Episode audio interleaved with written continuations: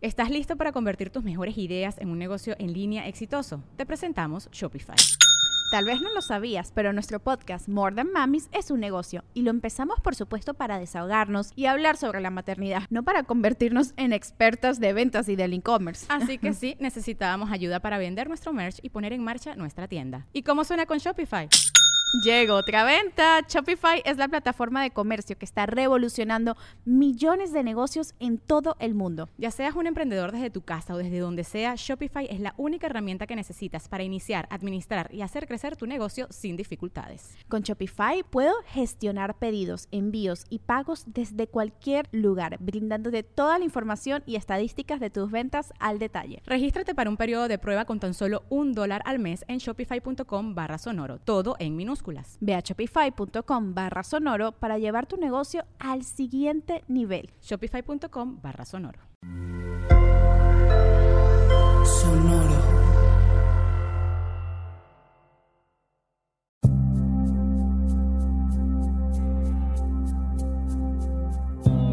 Soy Alexis de Anda. Estás escuchando El Viaje. Una producción de Sonoro. Un espacio que invita a despertar la conciencia.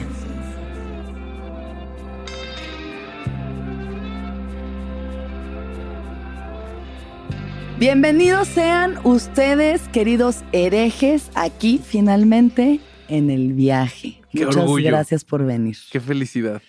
Gracias por estar aquí, Bobby, Corsario, ¿Cómo estás, Vasco.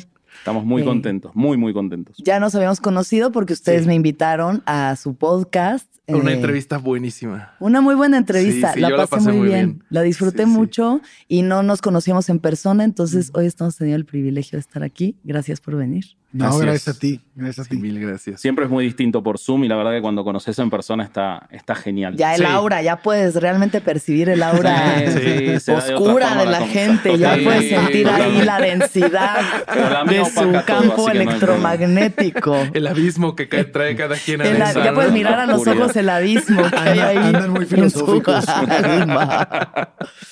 Eh, bueno, primero que nada, les voy a hacer la pregunta que se hace en el viaje de Claro. entrada. Así que, Bobby, empecemos contigo. Claro ¿Qué es lo que más te gustaba hacer cuando tenías entre 6 y 7 años de edad? Eh, me gustaba ver la tele, me gustaba ver los supercampeones y me gustaba ver Dragon Ball. Y era lo que más me gustaba porque era como mi momento de escape. Porque soy medio introvertidón, eh, tal vez no se nota, pero y era mi momento de descompresión, de decir, ah, ya no tengo que interactuar con nadie. Más que Goku. Sí, Más más, que que, con Goku. no, más, más que darle mi energía a Goku para que pueda hacer su- sus peleas. Qué maravilla. Eso es, eso es lo que más me gustaba hacer a esa edad. Ale, ¿a ti qué te gustaba? estaba pensando desde que la dijiste a Bobby. Este, yo fui un niño que era muy difícil mantenerme en un lugar. Era un niño muy inquieto. Probablemente de- debo de tener broncas como de hiperactividad o algo. Eh, pero pues en esos tiempos no se diagnosticaba nada, no, no había ningún, ningún No, este, cero. No, era, no era como común que hubiera terapias de ese tipo como ahora, ¿no? Mm. Entonces, pues yo no pasaba mucho tiempo en la tele, sino que pasaba construyendo bases, jugando ya los. Joe, eh, no sé, este, me gustaba mucho, tenía un, un microscopio que me habían regalado portátil y revisaba los insectos y las plantas. O sea, a mí siempre me gustó la biología. Saber este, qué casi pasa más allá. Ajá. Estar en contacto con la naturaleza era como que mi máximo de chiquito. Y pues jugar fútbol y todo ese tipo de cosas. ¿no? Señor. Eh, Tomar mate. o- No, no Tomar mate, no tomaba mate. No, estoy un poco como entre los dos. A mí me gustaba mucho ver eh, pr- principalmente a He-Man, era como una obsesión Claro. que tenía, y jugar con los He-Mans y armar, complementar historias. O sea, he tenido una imaginación muy, muy febril Ujú, desde chiquito y era como el, el recuerdo estar jugando y recuerdo estar, ahora todavía recuerdo como si esas eh, episodios que eran de mi imaginación de los juguetes fueran parte de la serie, como de que me complementaba tanto la Probablemente idea eran mejor de estar serie. Creándolo que, que tengo como mezclado en un punto lo que era mi, mi complemento y mi imaginación del juego con lo que era lo que yo veía, que también me encantaba, porque me encantaba mirar televisión. Nunca fui deportista. Este, y aparte vivíamos en un departamento muy chiquitito en Buenos Aires, que era un- una zona bastante caótica, así que estaba mucho adentro. Eh, y, pero era eso, era eso. Aparte, cuando tenía 6, 7 años, mis hermanas eran chiquitas, así que era más o jugar con algún primo o jugar mucho solo. Ok. Siguiente pregunta es: ¿Cuál es su primer contacto con la religión organizada? ¿Por dónde, por dónde, por quién quieres empezar? Cuando te tiran el agüita al, al- al año, ¿no? Te diría que ahí ya, ahí ya perdiste, ahí ya te metieron en el registro. Ese sería el primer contacto, involuntario, eh, Ajá, esclavizante. Claro, sí, sí, Este, sí. Creo que todos tenemos, un, o por lo menos los que venimos de estos países latinoamericanos, tenemos el contacto ya de antes de que nazcamos. Ya está el contacto predicho para nosotros. Se nace con ese contacto. Exacto. Claro. Se nace con ese contacto. Pero entonces, de crianza católica. Crianza católica no muy practicante. Ajá. Mi papá era más creyente que mi Ujú. mamá. Mi mamá nunca, nunca fue mucho, pero mi abuela, que, con la que yo pasaba mucho tiempo, eh, era muy creyente y entonces mi mamá, para satisfacerla a ella, me hizo tomar la comunión y, y todas esas Claro, cosas. sí, sí, sí, Después sí, mi abuela sí. murió en el medio del curso de la comunión y entonces fue como un homenaje a ella que lo complete. Ya. Y después- la carga, la carga. Y... Sí, siempre. Es Fuerte. algo muy social. Sí, sí, sí, sí, Total. sí.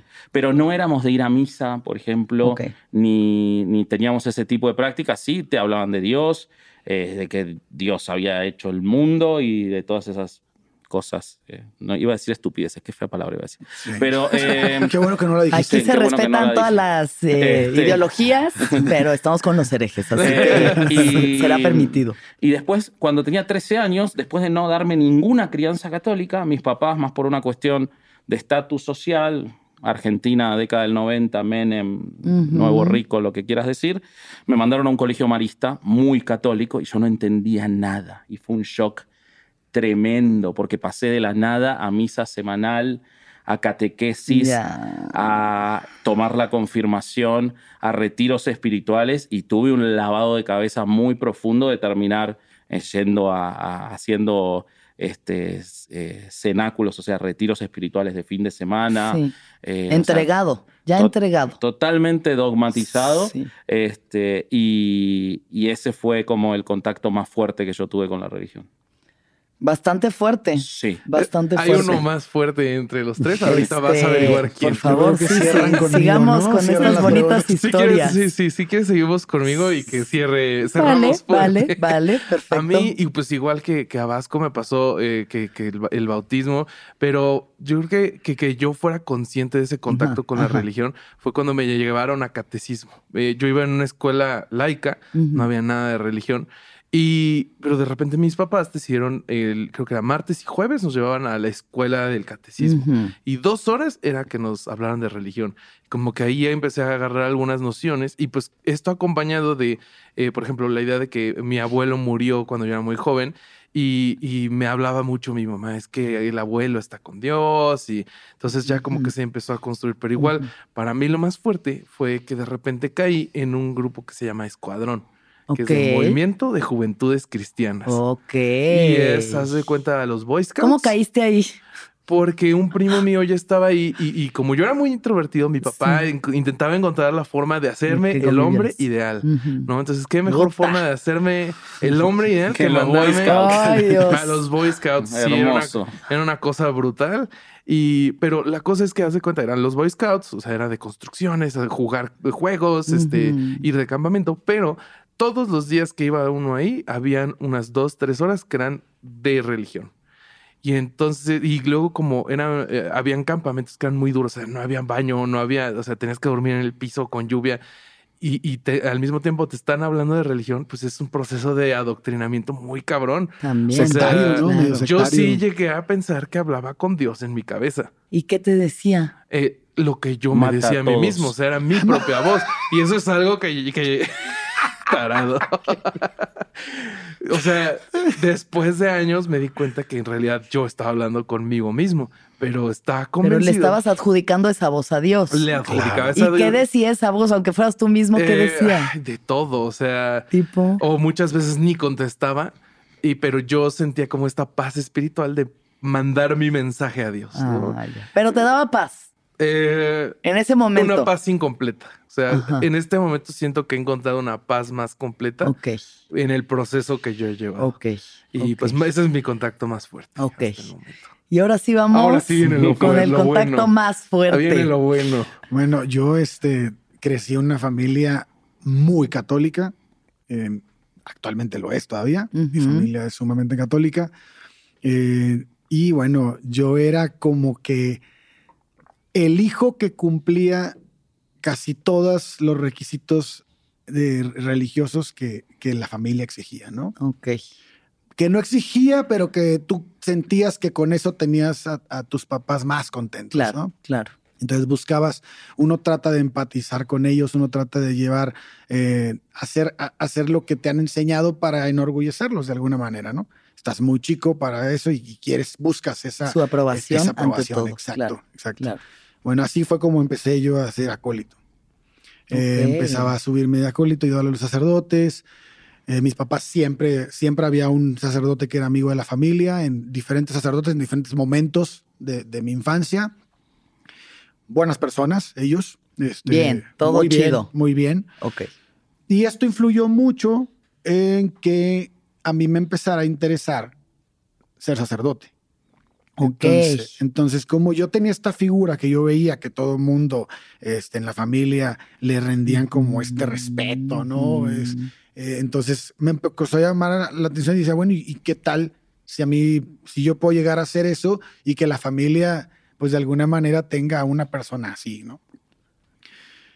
Además que yo sentía mucho más aprobación, ¿no? Cuando yo decía eso. Obvio. Claro, Claro, claro. no, ya, ya el nuestro padrecito Esto es en la parte del familia. adoctrinamiento, ¿no? Sí. Siento que es para las familias ha de ser como casi tener un santo en la familia, ¿no? Obvio. Yo tenía un novio que tenía un tío abuelo que lo canonizaron. ¡Wow!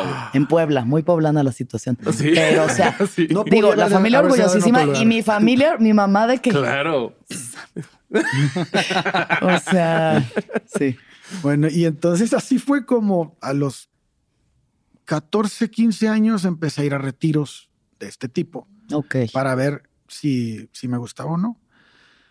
Eh, primero fui con los legionarios y después de que vi que le pisara un padre la cabeza a un niño porque se portó mal, pues decidí salirme de ahí. Ah, te la Es- llevaste suave igual. eso fue en solo San- viste que Te lo salió baratísimo los legionarios. Eso fue en Santa María. Santa María de la Montaña en Monterrey. Le pisó Este, la cabeza al sí, niño sí, de que. Sí, porque No. así yo no sé si lo hizo de broma o no, pero fue así como ah, cabrón. O sea, porque, porque no hizo lo que le, le estaban ordenando. Ya. Después, este, Mm. no me gustó cómo, cómo llevaban a lo que eran los apostólicos, que eran los niños que están preparándose para entrar al- Ujú. a ser seminaristas, ya lo que serían los diocesanos del seminarista. Entonces dije, no, no me gustó, se me quitaron las ganas. Y luego conocí a los misioneros del Espíritu Santo porque yo estudiaba en un colegio en Tampico que se llama Félix de Jesús Ruyer, que es un misionero del Espíritu Santo. Y ese colegio había, era de unas eh, monjas que habían sido fundadas por Pablo María Guzmán, que es otro misionero del Espíritu Santo. Entonces, como que los misioneros del Espíritu Santo y el colegio era, había mucha relación. Ok. Entonces, un día llegaron y empezaron a invitar niños, ¿no? Yo tenía en ese tiempo 15 Ujú. y los, nos invitaban a Guadalajara, a Zapopan, a una casa de ellos, que es una, pues, un- era un seminario menor que tenía el ISIG, una de las escuelas, una de las prepas más prestigiosas de, de- de- de Guadalajara, y, este, y nos invitaban a, hasta entrar a ese lugar para estudiar en esa prepa. Yo estuve yendo un año a esos retiros y al final me aceptaron.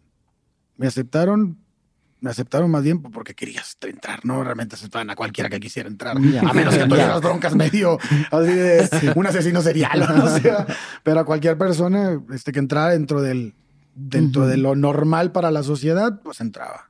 ¿Y tú aquí sentías la palabra de Dios también en tu ser? No, yo siempre sentía que estaba como eh, Cumpliendo. Da- Queriendo Ajá, cumplir como- con tu, con tu familia. como más bien, ajá, cumpliendo con esta, con, con lo que ellos esperaban de mí, ¿no? Y yo, ten, y yo siempre he sido de, de la idea de que, ok, si voy a hacer esto, voy a todas. Todo. ¿No? Y Todo. a ver, si, si no me gusta, pues me voy, pero Claro. voy, pero lo probé, ¿no? Ok. Siempre he tenido como esa mentalidad que mi papá critica mucho. Pero bueno, este, llegué al seminario y estuve meses. Estuve, yo creo que 10 meses, una cosa así, casi el año. Entre todo el proceso de ir y venir y entrar, yo creo que pasaron dos años en contacto con el seminario, pero realmente viviendo ahí estuve poco. ¿Qué tenías? ¿15, Ale, ahí? Tenía aquí casi 16. Había cumplido 16 en diciembre. Y este, y entonces empecé a ver cómo funcionaba el seminario. ¿no? El seminario no sé cómo sea en otros lados, pero al menos donde yo estaba, éramos 90 apostólicos que vivíamos en cuartos como si fueran dormitorios así de, de cortina, literas, eh, que nada más cabes tú y tu escritorio, todos pegados, y un baño en común. Los padres vivían en el, en el edificio de de un lado y luego estaba una iglesia, bueno, una capilla. Y pues el, el- el momento ahí, eh, la forma de vivirlo era jugar fútbol, teníamos todo en horarios, ir a la Ujú. escuela, ten- hora de comida, misa en la noche y bla, bla, bla, y todos los, pues todo lo que, pláticas y todo lo que te puedas Ujú, imaginar, ¿no? ujú. Pero durante esta vida, ahí te empiezas a hacer de amigos, ¿no? Éramos 90, no, nadie se conocía, tú dejas a tu familia, dejas a tus amigos, dejas tu ciudad para ir a un lugar donde te esperas encontrar, pues, cierto eh, apoyo, Claro. y ese apoyo te lo brinda un padre en específico. Ay, Dios. Ese padre en específico, Qué palabra apoyo, aparte. ¿no? Aparte, aparte, este, empieza como a hacer hijillos, ¿no? De que tú, eh, a sus equipos. Bueno, dentro de esos equipos yo terminé teniendo mucha relación con un padre que se llama Andrés Carrasco Ujú. y que este, era una persona, se volvió una persona muy este, pues cercana en amistad. a- te digo, buscas como que este, Sí, esta alguien que te figura proteja, paterna, claro, ¿no? Claro, claro. Y ellos lo saben, ellos saben todo esto, tienen ujú, años dedicándose a esto. Entonces, este, yo siempre tuve, soy del norte, siempre tuve esta crianza de, pues con mi papá tenemos, tengo muy buena relación, pero siempre así, siempre fue como a distancia, ¿no? De, Claro. de ¿qué onda? Sí, nada de te Eso, quiero, ni nada, eh. no, no hay nada de eso, ¿no? Sí, sí, sí, sí. Este, y después fue una práctica que tuve con mi papá ya más grande, Mm. pero siempre fue mi, mi educación así. Creo que la gente que vive en el norte y, y mucha gente que, es, que probablemente tenga esta educación en el sur me entenderá, pero en el norte se da mucho, ¿no? El papá, el macho, ¿no? Así de que... Claro. Bueno, entonces esa, esa forma de ser, yo me la llevé. Entonces cuando este padre me pasaba el brazo por encima para así para abrazarme por cualquier cosa o para- yo siempre fui muy no me toques no, Ujú. no me gusta que me toquen no Ujú. y menos y menos su nombre no con este yo siempre fui Claro. aparte yo fui educado con de que obviamente ya hoy entiendo muchas cosas que estaban mal pero yo siempre fui tuve una educación machista y homofóbica Obvio, en o sea, Tamaulipas. fue horrible cuando lo entendí, ¿no? Pero este, esta forma de, de ver es las cosas como, pues, de- con estas barreras, me llevaban a que este sacerdote no se acercara mucho a mí. Claro. Te protegieron. Al De final tu machismo te manera, De protegió. alguna manera, o sea, obviamente lo tenía mal entendido, pero pues en ciertos puntos me sirvió, ¿no? Bueno, y también una- seguro había algo instintivo en ti que decía como esto no por está supuesto, chido. o sea, porque yo me acuerdo que cuando fue el punto más... yo sufrí acoso sexual ahí. Ajá. No, no, no me voy a poner tampoco el, el, el, el, este, el- vaya, en el papel de que, de, de lo que le ha pasado a personas mucho más grave como una violación o no sé. Sí. Pero, Pero sí igual, sufrí acoso sí, sexual. sí. Entonces, y el, y el acoso se dio un día que estaba yo parado en una, en el cuarto. Yo estaba muy triste porque extrañaba mucho a mi familia, mucho a mis amigos. La gente de ahí, este, pues mis compañeros habían tenido una bronca conmigo y no me hablaban. Entonces yo estaba como apartado. Y yo de- decía, ya me quiero ir, ¿no? Y entonces me topo con este señor, ¿no? Y, y me dice, ¿qué tienes? No, pues estoy triste, que la chingada. Y me abraza. Y yo como estaba triste y era mi amigo, lo abracé. Pero pues los abrazos entre hombres es, al menos hasta ese momento en mi vida, eh, y creo que hasta y con mujeres y con cualquier persona, pues y más cuando son de ese tipo, pues este abrazo y te suelto, ¿no? Sí. O sea, no te mantengo abrazado un chingo de rato.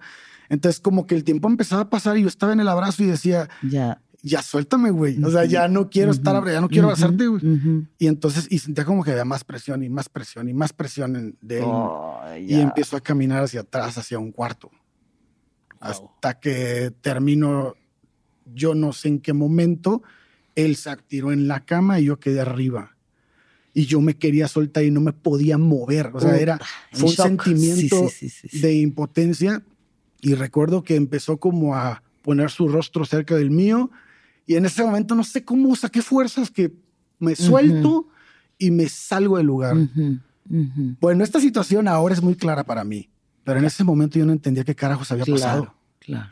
Porque yo no entendía si él realmente no iba a hacer nada, simplemente estaba tratando de apoyarme y yo había sido el mamón que no que me había salido, no sé si puedo decir groserías. Obvio. Ah, este, bueno, yo soy el mamón que, que me que, era mi amigo porque se ha portado súper bien conmigo. claro, o sea, él claro, había claro. construido Ya toda una- grumeadísimo, grumeadísimo. Claro, es una eh, Pero es muy común en casos de abuso sexual, ¿no? Que, que, que la persona que ha sido abusada duda de esto y, y por eso Y también es muy culpa. Y es complicado. Sobre todo en nuestra, nuestras edades y más, más No, para y- allá, y- que no había nada de info. O sea, la información era nula, no solo en esos ambientes y no solo en el norte. Yo que me crié en Buenos Aires, una ciudad que se prestigia de progresista, no sabíamos nada. Y Nada. te podía llevar cualquier persona y. Este, Y, no las sabes lo que está pasando. Cuando está pasando no entiendes lo que está pasando. o sea, Pero- entras en, un poco en shock y dices como que eso estuvo bien, bien, mal, que no sé. Y yo lo entendí hasta los 25 años. Fue así como de, güey, este cabrón manejó toda la situación para llevarte a ese punto específico. Ujú, ujú. Ahora, eh, yo pienso que él buscaba que si yo tenía alguna otra preferencia sexual, pues que, ay, güey, tuviera algo con él, probablemente. Claro. Sí, Al sí, no sí, haberla tenido, pues no, no, no vio, porque después de esa situación nunca más volvió a hablarme. O sea, siempre se volvió una Y persona te muy ghosteó, cortante. además. Muy cortante conmigo. Y además te, te acosa y luego te gostea. Entonces, Wow. entonces yo no entendía si ya había perdido a mi amigo, al único que tenía Claro, ahí. en una, una figura paterna. Sí, ¿Qué edad tenía el tipo? el- pues yo creo que haber tenido mi edad ahora. Yo he tenido Ah, era 40 mucho años. más grande que- Claro, Mm, mucho no. más grande. Mucho O más. sea, era, sí. era legítimamente una figura que podías tomar como Por paterna. supuesto, él me pedía que le llamara papá, güey. Qué nefasto. Y yo le dije, yo nada más le llamo papá, güey. En realidad decía que le diga papi, papi. Papito. No, sí me lo llegó a pedir. Y le dije, no, güey, yo tengo un papá y así le llamo papá, papá, Sí. y se acabó, cabrón. Y veías que eso hacía con otros de No, sus. solo conmigo. Era contigo. O sea, era como grooming, ¿no? Claro, pues sí, sí. Digo, algo que seguro ya sabía hacer muy bien, o Sí, que seguro. como. ¿Sabes cuándo me, cuándo me cayó el 20 del por qué hacemos herejes? ¿Por qué yo hago herejes? Porque cada quien tiene su, su razón por Claro. la cual hacer herejes. Sí, yo por la ahorita plata. lo sabes. Tú por la plata. Ay, Seguramente. Uy, elegiste, Órale. elegiste muy mal. No, pues wow, pues pasen los patrocinios. Sí. Este, cuando tuvimos un episodio con un gran amigo que es Clemente García Novella, Mm. Excelente Un autor, le mandamos un abrazo enorme. Y él platicaba lo de los aviones de la Segunda Guerra Mundial que regresaban todos balaseados y que hablaba de este sesgo, ¿no? Que, que se descubre en, ese, en esa época. Y pues, y parte de la idea de que la- los ingenieros querían reforzar las partes de los aviones donde estaban las balas. Y entonces un ingeniero dijo, no, hay que reforzar las partes donde no hay balas, porque esos son los aviones que no regresaron. Cuando eso dijo, cuando, cuando dijo eso Clemente, yo dije, güey, yo soy ese avión que, no regre- que, que regresó al hangar. Y hay muchos niños que no regresaron al hangar. Entonces yo quiero ser la voz de esos niños que no regresaron al hangar porque yo viví eso y es horrible. Y es horrible enfrentarte a una sociedad en la que, por ejemplo, el la lo primero que me dicen a mí cuando, cuando hago herejes, gente muy cercana a mí, es, ay, seguro fue porque lo violaron en el seminario. No me violaron, güey, pero mucha gente la violaron. Claro. Y hablar de eso y así, a- a- Sí. eso es importante decirlo. Muy. Porque no tienen voz. Porque se enfrentan a una sociedad completamente heteronormada, machista, Sí. en donde no, no puede un niño decir eso porque es, y ni una niña también, son Claro. revictimizados. Sí. Entonces, te enfrentas a eso. Sí. Y a mí llegó un punto, yo llegó un punto en que me vale madre, lo voy a hablar y lo voy a decir. Wow. Creo que es la primera vez que lo digo en tu programa, todo esto que estoy platicando. Sí, nosotros no lo sabemos. Lo que él no. está contando, nosotros sabemos otras historias menores que le pasaron, bueno, menores, horribles también. Eh, pero esto es la primera vez que lo escuchamos. Ay, pues muchas gracias. No, por yo sí sabía, la pero bueno. Esa que te. Que, Esta sí Ah, ya la no habíamos sabía. platicado, pero No no al aire. pero no Es que sí, es, o sea, toma mucho valor, toma mucho valor de Sí. decirlo y digo, gracias por el valor, porque la verdad no es fácil, no es fácil hablar de tus abusos. No. Nunca. Y te queremos mucho. Ay. Sí lo queremos. Claro, pero no lo Habla toques porque no le gusta. Sí le gusta, pero solo que no lo despeines. Esa es la, la única condición. Bueno, entonces después de que pasó eso, ¿te saliste? Me o sea, ya inmediatamente hablo- después. hablo- no, no inmediatamente No. después. Yo tardé un rato como, ah, bueno, inmediatamente unos dos meses tal vez. Este, yo ya no me hallaba. Además, a mí me gustaba mucho una chava de la prepa de ahí. Entonces, yo dije, güey, le preguntaba, oye, ¿qué pedo? ¿Ustedes les gustan las mujeres o no les gusta nada? ¿O son qué pedo? O sea, porque yo siento que me gusta mucho esa Sí. y estoy enamorado de esa chava. Sí. Y no sé si tengo que estar aquí. estoy No, eso, es- eso, eso es lo que tienes que ofrecer a Dios. Le dije, no, espérame. No, güey, yo quiero ser papá, güey.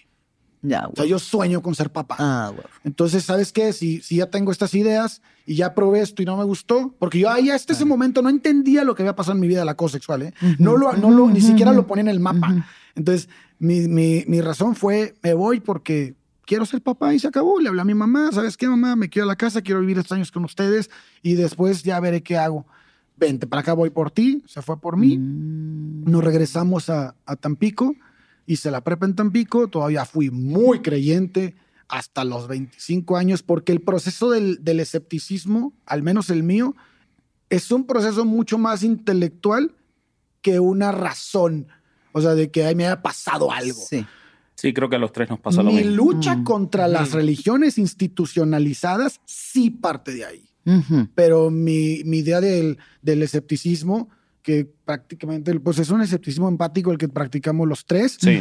Este, pero no tiene, va más allá del lado ideológico que un- del lado del, este, De la estudio experiencia. Sí. que de la experiencia que me ocurrió. Claro. Pero el- nuestra batalla, porque es una batalla real contra las instituciones religiosas, esto creo que parte de otro lado, Ujú. y es de que en su mayoría, además de todo lo que hacen, Ujú. Institucionalizan la protección Ah, sí. al Sistemática. pederasta sistemática. Y no solo al pederasta, sino a, a, a cual- a mucho de tipo de, de- de crímenes y delincuencia, ¿no? Claro.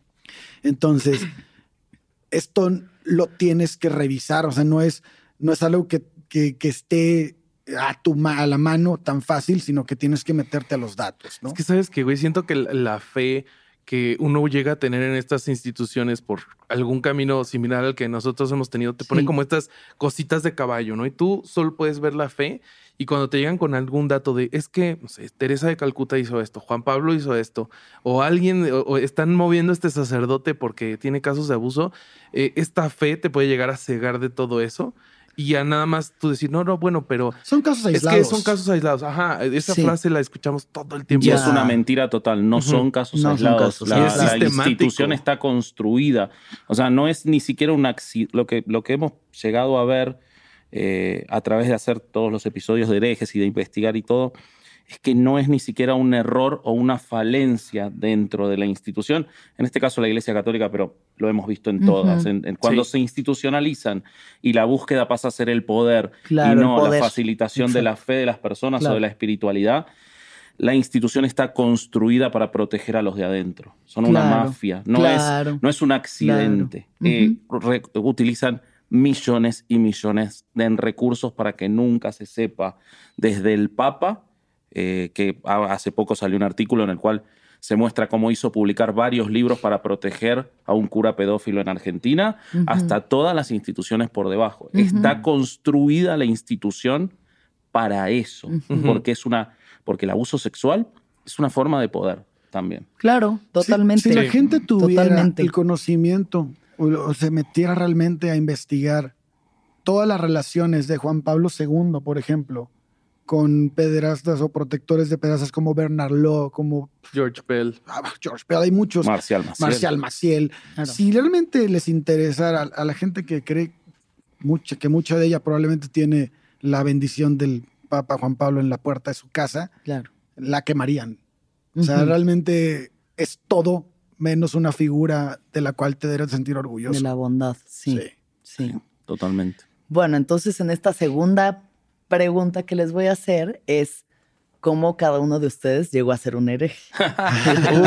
Sabiendo de dónde ven, o sea, ya sabiendo un poco de dónde viene cada uno, Sí, qué es lo que pasa en sus caminos ok. Para Eh, llegar a quién son ahorita. Eh, En mi caso, eh, lo que pasó fue, yo al- al- tuve como una situación paralela muy compleja en mi casa y muy, pero muy buena, muy positiva. Nunca. Cuando esta abuela que se murió muy joven, tenía 58 años, que yo pasaba todos los fines de semana con ellos, con mi abuela y mi abuelo, o sea, eran muy cercanos. De hecho, mi abuela murió al lado mío. Ok. Estábamos viendo una película y se murió. ¿Y qué sentiste? En ese momento, Ah, qué rollo, no sabía eso. lo Yo único que sé eso. sentí fue la necesidad, o sea, en ese momento la necesidad de, eh, o sea, mi abuelo que estaba en el otro cuarto, lo recuerdo, estábamos viendo Karate Kid. Yo no pude ver Karate Kid como hasta que no salió ahora manches. Cobra Kai. Sí, sí, sí, sí. Y entonces yo estaba ahí, yo tenía nueve años, acababa de cumplir nueve años y faltaban tres días para Navidad. O sea, no puede salir de, de película, no sale. De hecho, tardé como 20 años en ver la tarjeta de Navidad que mi abuela ya me había escrito. No, es Ay, no. espectacular. Eh, no lo sufro para nada. ¿eh? No, no, Nada. no, pero suena Pero todo muy nosotros sí. emotivo. Eh, sí. y Sí, sí. entonces mi abuelo estaba en otro cuarto, en una casa chica, y lo llamo, le digo, ¿le pasa algo a la abuela? Y o era muy aburrida Karate Kid o se había muerto, eran las dos posibilidades. Y entonces eh, lo llamo a mi, a, mi, a mi abuelo, mi abuelo me dice, llama a tu papá. Mi papá es médico. Entonces yo me voy rápido como a- al teléfono y le digo, algo le pasa a la abuela porque no responde, mientras mi abuelo le trataba de dar eh, respiración boca a boca. Ujú. Vino mi papá muy rápidamente eh, y bueno, ya había fallecido. Y eh, esa, ese fallecimiento de mi abuela lo que generó, además de que me, eh, la- el trastorno que soy yo, ¿no? que soy una bolsa de humor negro y todo eso, digamos eh, que eso lo vi muchos años después con terapia y todo, y la verdad no lo padezco, es, lo que me No, formó. humor negro, o sea, ese momento es lo que me formó como persona, yo estoy convencido de eso. Eh, o sea, yo era una- un nene antes de eso y otra persona distinta que me gusta la persona que soy. O sea, no, no es, no es problemático. Pero Contacto directo con la muerte, a la cara, a la venga. cara así total. está, para allá a vas. la cara ¿Qué total. tal? Y entonces, mi abuelo, que sí entró en una depresión muy profunda cuando se murió mi abuela, eh, se vino a vivir con nosotros, Ujú. con mis papás. Y mi abuelo era eh, ateo, republicano, separatista vasco, Ok. eh, una persona, la persona más inteligente y culta que yo conocí en mi vida. Yo tengo tatuado acá su firma. Yo lo amé. Fue mi otro papá, Pedro Aspilicueta. Eh, y él se vino a vivir con nosotros. Y entonces, para cada cosa que decían mis papás, o para cada decisión que tomaban mis papás, por ejemplo, enviarme a un colegio religioso elitista, él tenía una opinión contraria y no tenía Claro. ningún resguardo en decirla. Claro. Entonces, yo me crié en esa esquizofrenia sana del pensamiento crítico, de que él era un hombre que estaba, aparte él nos, nos hacía de comer, o sea, él era como, estaba todo el día con nosotros porque se jubiló, y siempre con un libro, y a cada cosa vos hacías un, tenías un una trabajo del colegio, lo que sea, y él tenía una opinión y te la daba, y era muy formada su opinión.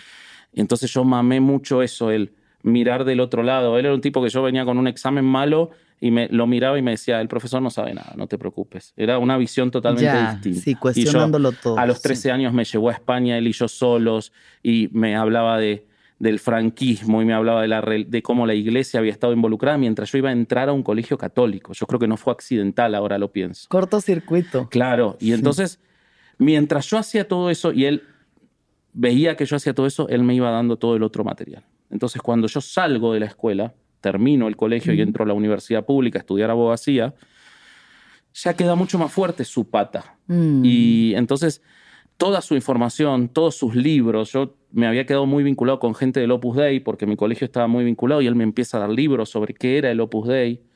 Libros que tengo todavía con los que hicimos el Sí. episodio del Opus Dei, los libros de mi abuelo. Eh, eso me llevó al camino de... eh, no, no es adoctrinamiento, porque el pensamiento crítico nunca puede ser adoctrinamiento, porque él no me decía no podés pensar así, él me daba el material. Te llevó al camino, güey. Y Opus eso, eso aunado a que, sí, me llevó contra el camino del Opus Dei.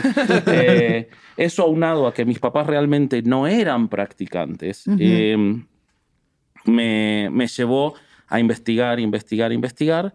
Y primero a alejarme de las religiones, a darme cuenta que la iglesia era una institución nefasta, eh, que las otras eran iguales. Eh, empecé a estudiar sobre el Islam, eh, sobre el judaísmo, porque Argentina es un lugar con muchísima población judía. Yo tengo Claro. muchos amigos en nuestra familia, nos criamos mucho entre judíos, a darnos cuenta que era igual y a darnos cuenta cómo el catolicismo, eso me marcó mucho a mí cuando fui a España, eh, cómo el catolicismo, eh, mientras más poder le das, más mal se porta y peor es. Y entonces, pero todavía no dejaba de creer en que hubiera un Dios. Era, ese era un paso que todavía mi cerebro no daba. Ok.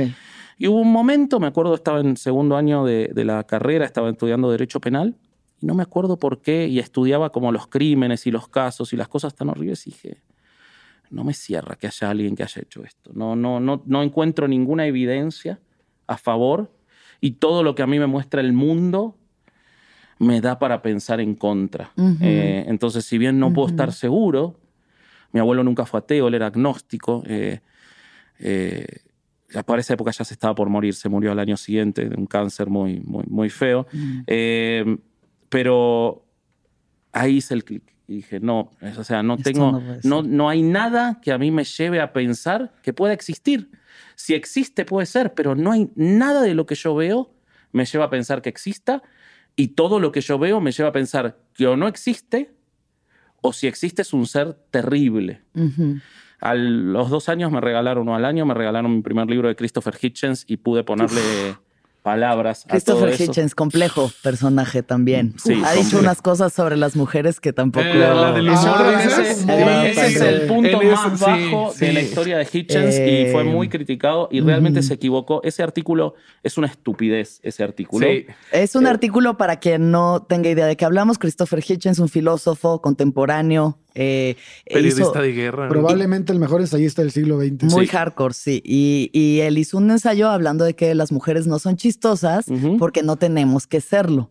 Porque el, Como si el hubiera una humor es un atractivo como para el apareamiento y como la mujer no es la que tiene que tener estas capacidades como el plumaje o como, ¿no? O sea, estos bailes que hacen los animales, pues ese es un baile que hacen los animales machos humanos, el ser chistosos para atraer mujeres.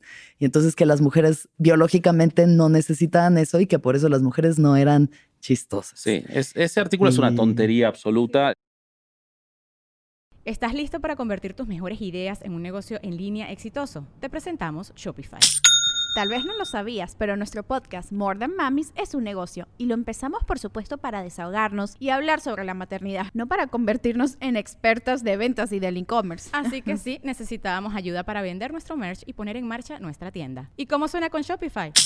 Llegó otra venta. Shopify es la plataforma de comercio que está revolucionando millones de negocios en todo el mundo. Ya seas un emprendedor desde tu casa o desde donde sea, Shopify es la única herramienta que necesitas para iniciar, administrar y hacer crecer tu negocio sin dificultades. Con Shopify puedo gestionar pedidos, envíos y pagos desde cualquier lugar, brindándote toda la información y estadísticas de tus ventas al detalle. Regístrate para un periodo de prueba con tan solo un dólar al mes en shopify.com barra sonoro, todo en minúsculas. Ve a shopify.com barra sonoro para llevar tu negocio al siguiente nivel. Shopify.com barra sonoro.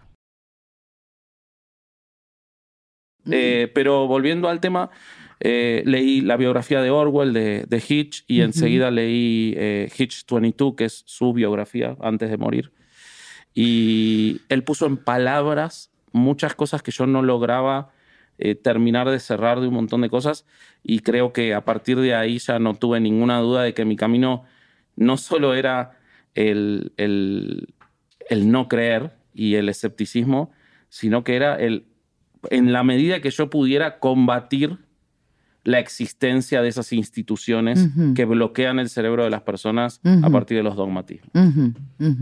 Bien, Sí.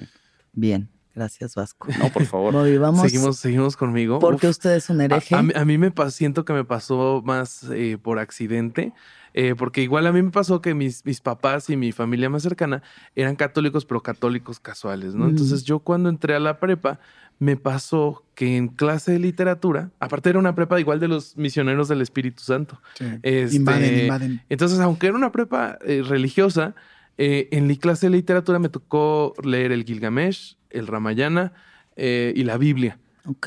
pero ah, para hacer un- variado, entonces. Pero hace- para Mm. hacer un análisis literario, no para estudiarse como religión. Entonces esa fue la primera vez que agarré un texto y primero leímos la Biblia y después el Ramayana.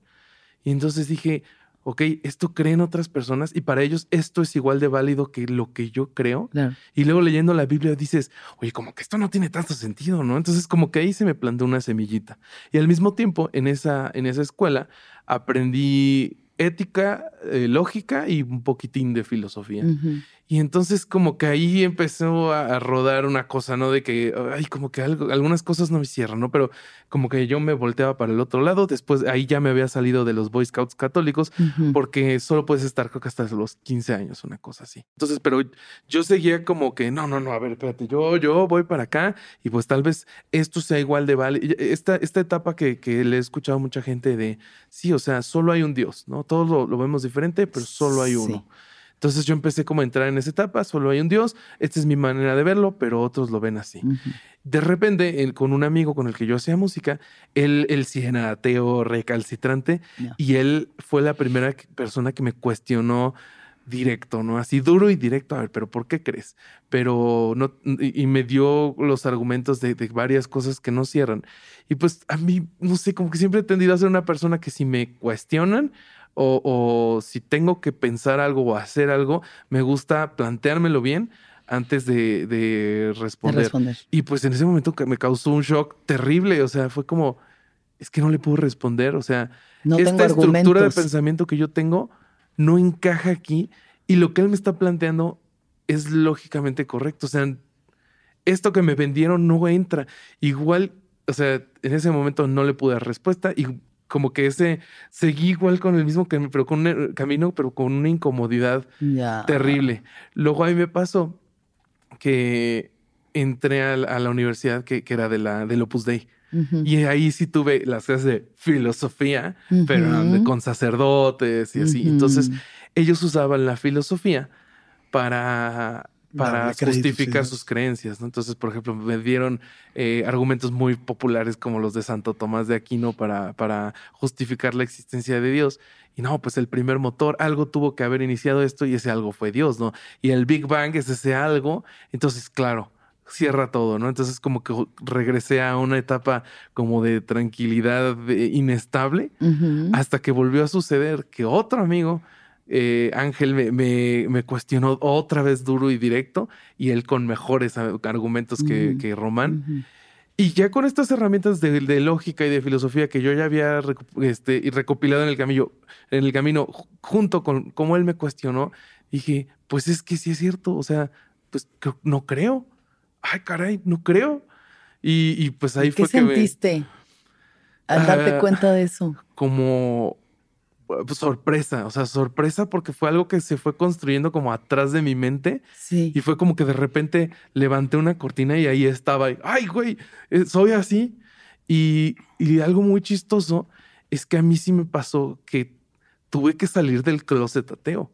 Claro. yo a mi ahora sí, esposa Pues es que está. Le dije, oye, es que, ¿qué crees? Soy ateo. Y ella, o sea, fue, esto fue, fue un viaje a Acapulco, íbamos bandeja, y me dijo, pero es que, ¿cómo, cómo puedes vivir así? Eh, Con una vida tan vacía. Así me dijo. Y ya, o sea, fue, fue una conversación y le platiqué, pues es que, o sea, no es que no crea en nada, es que, pues, o sea, solo no creo que exista uno o más dioses, Claro. pero pues creo en el amor, creo en la naturaleza, en un montón de cosas. Y como que ya sí se- hubo una manera de suavizar, pero igual con mis papás tuve que salir del closet. ¿Y cómo Mi estuvo mamá, esa salida? Pobrecita mi mamá, yo creo que casi le da diabetes de, de la impresión. Todavía para ahora que nos casamos, que no fue una boda católica, hicimos una ceremonia este, secular.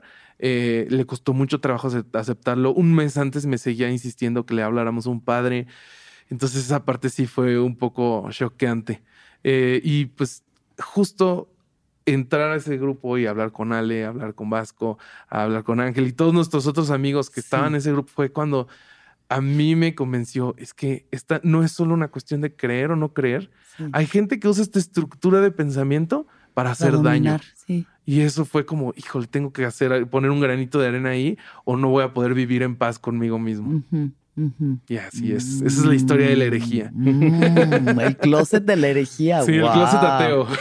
Todos los días me doy cuenta de cuántos closets existen. Hay un chingo de Todos de los que hay que salir. Sí, no La sociedad es un closet con muchas puertas, así que hay que, hay Está que muy sacar. como un archivero. Neta, es como que dices, ay, ya lo logré. Ah, no, esto es solo un poco más grande, pero.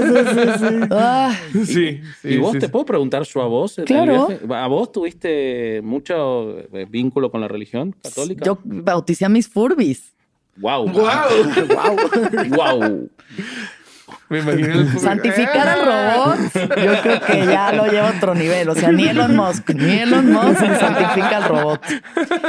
Yo, sí, bueno, mi mamá muy católica, eh, de ir a la iglesia todos los domingos y así. Mi papá, o sea, criado así, pero muy laxo igualmente. No le importaba mucho ni ir a la iglesia ni nos imponía nada. Eh, pero mi mamá sí, pues eso, eh, bautizó primera comunión, eh, confirmación. Yo todavía estaba estudiando el apostolado, o sea, sí estaba en, como empezando Wow, a entrar a... Pero también, no sé, sí, igual, ajá, yo hablaba con Dios en las noches y le pedía y rezaba. Em, yo creo que cuando se murió mi abuela de cáncer, fue de los primeros momentos que dije, No me cuadra. No me a ver, esto está muy raro, güey. Porque como ella Sí. que era tan católica, tan creyente, devota, buena persona, esto Sí. no me está cuadrando, La ¿no? justificación de la religión ante ese tipo de preguntas es a mí lo que me, a veces me pone la piel chinita. Porque cuando, cuando platicas algo así, te dicen, bueno, es que el sufrimiento es una forma de entrar al cielo, que es lo que utilizó Teresa, Teresa de de Calcuta, Calcuta muchas hizo veces. toda ¿no? su Claro. construcción a partir de eso. Entonces, pero to- todo, todo tiene que ver para mí con nuestra, pues, nuestra, lo que entendemos hoy en día por heroísmo. O sea, porque nosotros la muerte, Sí. la muerte, justo la que, la- de la que hablabas, la que hablas tú, al final, el que enfrenta la muerte, el que, el que, el que sabe que aún po- con la posibilidad de perder la vida, hace algo que, que, que, este, que ayuda a los demás, es el máximo del heroísmo, ¿no? Ya tenemos a la figura de Jesucristo. Murió claro, por los claro, pecados claro, del claro. hombre. Sí, sí, sí. sí. Eso es el heroísmo en su Sí. máxima expresión, Sí, sí, ¿no? Entonces, eso es lo que nosotros, como la muerte siempre ha sido un motor, un, aunque es el final, es un motor de creencias, es este, y, y lo podemos ver en absolutamente todas las religiones, ¿no? Hay gente que cree que se reencarna, hay gente que cree, pero siempre la muerte parte de algo, ¿no? Entonces, eh, es muy fácil decirle a la gente que justificar su creencia con este evento. No, hay un lugar mejor. Va a pasar, sí. Algo va a pasar. sí. Él, él realmente sufrió el cáncer porque Dios se maneja de maneras misteriosas. Sí, esa- ese es el y comodín. entonces, entonces el- este sufrimiento que tuvo en la tierra se va a multiplicar en cosas buenas en el cielo. Esta es la justificación que generalmente te dan, ¿no? Pero eh, esto va más allá. O sea, es, es como para que tú estés tranquilo aquí, ¿no?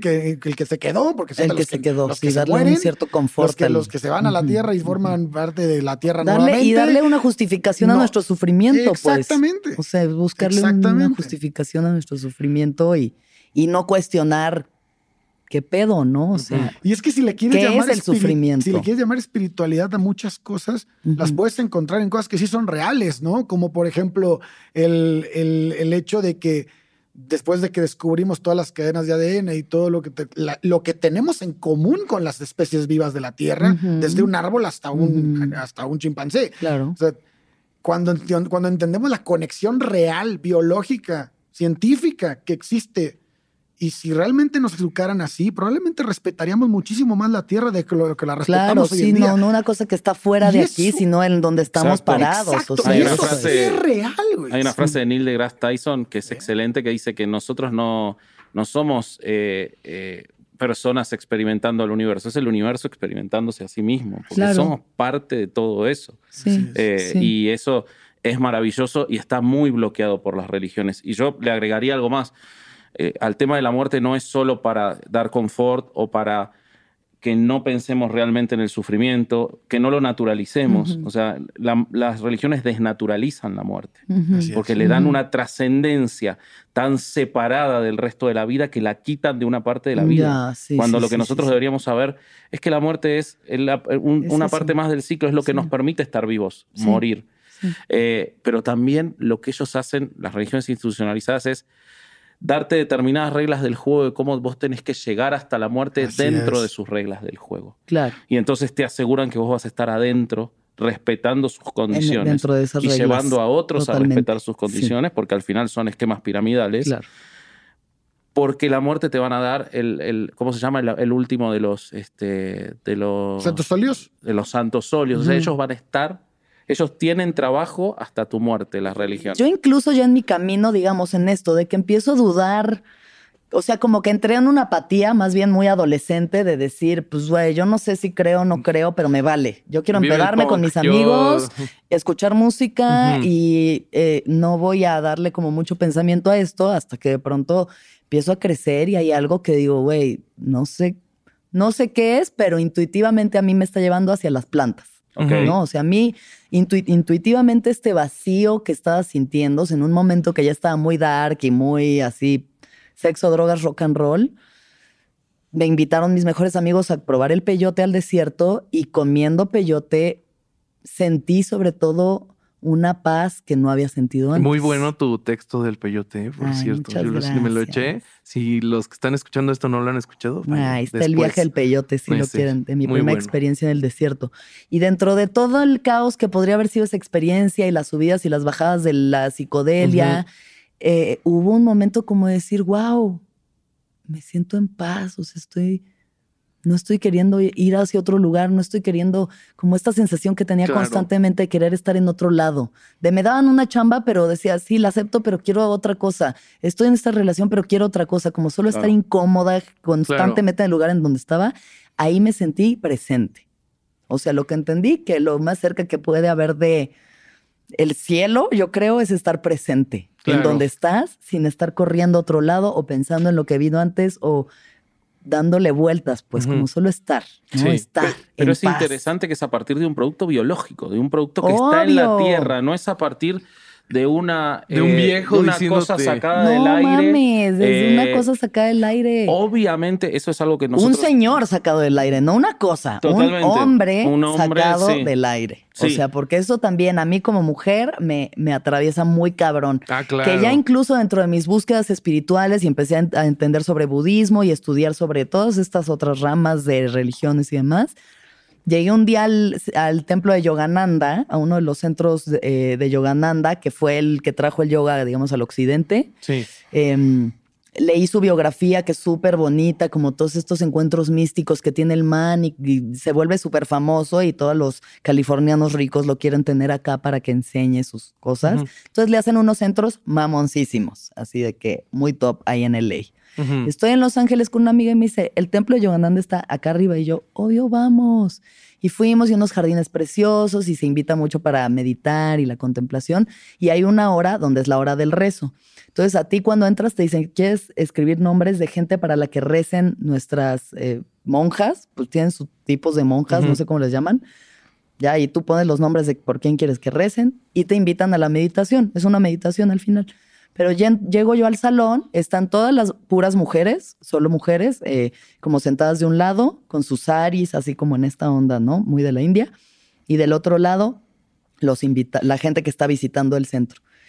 Y me senté y tenían enfrente el retrato de Yogananda, el retrato de Krishna, el retrato de Gandhi, y no me acuerdo qué otros dos, pero eran puros vatos. Claro. Y yo, aquí estamos Y las Gandhi, mujeres papito, qué historia. aparte. rezándole a los hombres otra vez. O sea, dije, güey, esto no me se acaba de cuadrar. Sí, o sea, claro. Y a es pesar, que- y a no, pesar no. de que el catolicismo dice que el Dios no tiene sexo, siempre está Es puesto en Dios. hombre, ¿no? Siempre Él, sale hombre. Dios. Pero por Claro, supuesto, y claro. aparte, el, el que está creado por Dios es un hombre y la Eh. mujer es sacada de la costilla y la primera Ah, mujer, sí, sí, total. si te vas a la Torá, era, este, fue, era el diablo. eh, o sea, es muy complejo. Y eh, esto que vos decís de, de- de los, de los templos de los yogis, eh, también hemos visto cómo eh, hay mucha facilidad de que sean llevados a, a cuestiones profundamente sectarias. Mucho. Y la construcción de esas figuras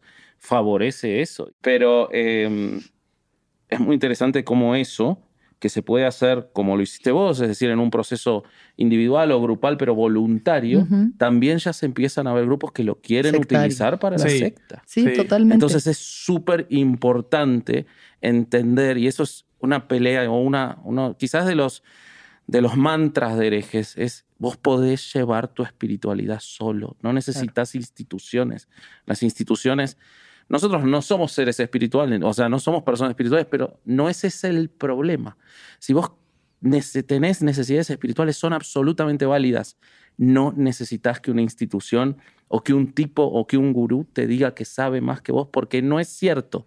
No es, es imposible que alguien sepa más de algo tan personalísimo como es la espiritualidad. claro. Entonces, Claro, ahí, cuando ves a individual. ese, sospecha, porque Ujú. algo, te, algo te quiere sacar. Pero, ¿cómo puede ser personal algo cuando ya hay otro que te está diciendo cómo lo tenés que hacer? No, quizás la indicación del que ya lo hizo, eso por supuesto que sí. El consejo. Pero el Claro, que ya te va a decir cuándo lo vas a hacer, de qué forma lo vas a hacer. ¿Cómo eh, debes vestir? Y que si ¿Con no lo haces con él, eh, no está bien. Y entonces ahí es cuando hay- Claro. las- se, se prenden Salen las las luces rojas. banderas rojas. Y es súper fácil porque estamos tan, estamos tan construidos, por un lado, a, a- a las instituciones religiosas, porque nuestra sociedad todavía está marcada por... Hay estudios que muestran cómo en las sociedades más seculares es más difícil que entren las sectas, porque Claro. no nos metieron el chip. Y por otro lado, el pensamiento mágico, que es algo que es muy valioso, es muy útil, en la infancia es indispensable, pero que si no lo sabemos administrar y no nos enseñan a administrar el pensamiento mágico, Y no lo valorizamos correctamente. no lo valorizamos correctamente. Entonces, hay mucho ateo que es dogmático en su ateísmo Claro. y trabaja y termina construyendo lo mismo. Y me van a putear por esto que estoy diciendo, pero sí, ya vi los ya comentarios. vienen, ya vienen. Ya vi los pero- vienen. pero este, sí, nos pegan más los ateos que los, que los creyentes. A nosotros Claro, los creyentes ni nos escuchan. Sí, sí, pero eh, el ateo te- que te dice, no, ¿y ¿cómo le vas a decir que cree? Y le estás metiendo un dogma. Vos no le estás permitiendo a un chico que haga una construcción tan rica como es creer en una figura mística y después darse cuenta por un proceso de análisis que es muy complejo, porque lo menospreciamos, pero es súper complejo el proceso de dejar de creer en Santa Claus. Claro. Es romper lo que tus papás, tus abuelos te dijeron y, y es riquísimo. Me han engañado y es entender que la gente te va a engañar. Primero Incluso eso. tu Tú- familia. la, que la gente que más te quiere, la que te tiene que cuidar y proteger, te está engañando, Pero te está mintiendo a la arriba, cara. termina siendo Dios, el Dios de los adultos es el Santa Claus de tuyo, de Es que niño, tiene, es una construcción riquísima para llegar a un pensamiento crítico. Claro. Santa Claus es un elemento para llegar al pensamiento Claro. crítico riquísimo. Yo lo vería No. más de nuestro lado que del lado mágico. Ahora, sea, ahora, si vos rompes eso y ni siquiera le permitís llevar ese proceso, lo que le estás haciendo es un dogma. Le estás diciendo, en esta casa se es ateo. ¿Por qué? Porque ya lo decidió. ¿Y qué, qué diferencia hay? Es, lo mismo que cuando el niño te pregunta, o el niño, tú, cualquier que tengas hijo o hija, este, te pregunta, ¿por qué el cielo es azul, güey? Y, tú, y la respuesta de muchas veces de algunas personas, ah, es que eh, Dios así lo pintó. Claro. Se acabó la pregunta. Pero si tú le dices, no, hijo, es que lo que pasa es que hay un conjunto de gases ahí en la, en la- en el- en la Tierra que cuando el sol entra pintan el, el pinta el, cie- el cielo de ese color. Bueno, parece que es azul, pero realmente estás viendo la reflexión Son de la tus luz. ojos. ¿Qué son los gases, papá? ¿Qué gases hay ahí? Y empiezas. Y también se vale, no sé, hijo, pero ¿qué te parece si lo investigamos, güey? Claro. ¿No?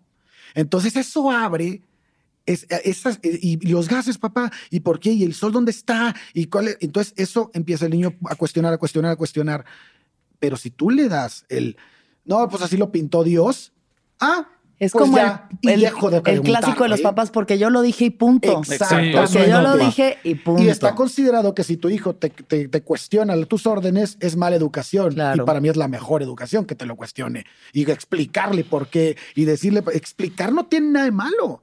Mucha gente dice que tú no tienes por qué explicarle por qué él tiene que obedecer. No, ni madres. Yo no estoy haciendo un esclavo, estoy haciendo una persona crítica, Claro. ¿no? Que, que, que Una- sepa por qué hace las cosas así. y que le puede preguntar a quien sea por qué lo están obligando a hacer algo. O sea, es que creo que fue Popper el que escribió que eh, la construcción de la sociedad, de, de- de las, de los pueblos, de las sociedades, partía a partir de que el individuo eh, que tenía su familia necesitaba constituir una entidad en la cual hubiera un- una persona que diera, que mandara en esa entidad. Sí.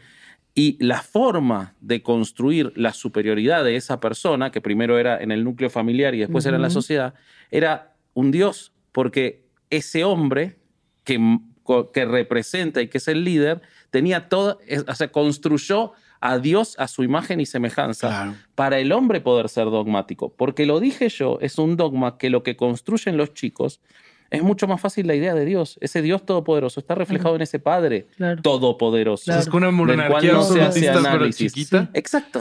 Las monarquías están construidas a partir del- Claro, de la familia. divino de- Por Exacto. Eso, por eso Hitchens decía que cre- creer en un Dios como el catolicismo, judío cristiano, este, islámico, es como vivir en Corea del Norte. Esclavo. O sea, al final, estar en ese, en ese, en- Sí. a, la, a la merced de lo, de lo que él te está viendo todo el tiempo, te revisa, te, incluso, incluso, incluso la muerte no te libera de eso en, en esa religión, ¿no? Y además es un programa en nuestras mentes que nos hace estar todo el tiempo pensando en eh, eso, o sea, sea la figura paterna, sea Dios o algo, pero hay alguien que me está observando, aunque esté solo, aunque alguien me está observando y necesito rendirle cuentas a alguien de la Qué forma en la que yo actúo, ¿no? de lo que pienso, de lo que hago, y es un programa, pues, es un circuito que está ahí. Totalmente. Y Querer ser salir de él está cabrón. O sea, incluso haciendo tanta chamba como uno va y hace y cuestiona y experimenta o lo que sea, es como que ahí sigue esto, ¿sabes? O sea, es muy difícil ir saliendo de esos closets, de esas Sí. programaciones, de esas cuevas. Totalmente.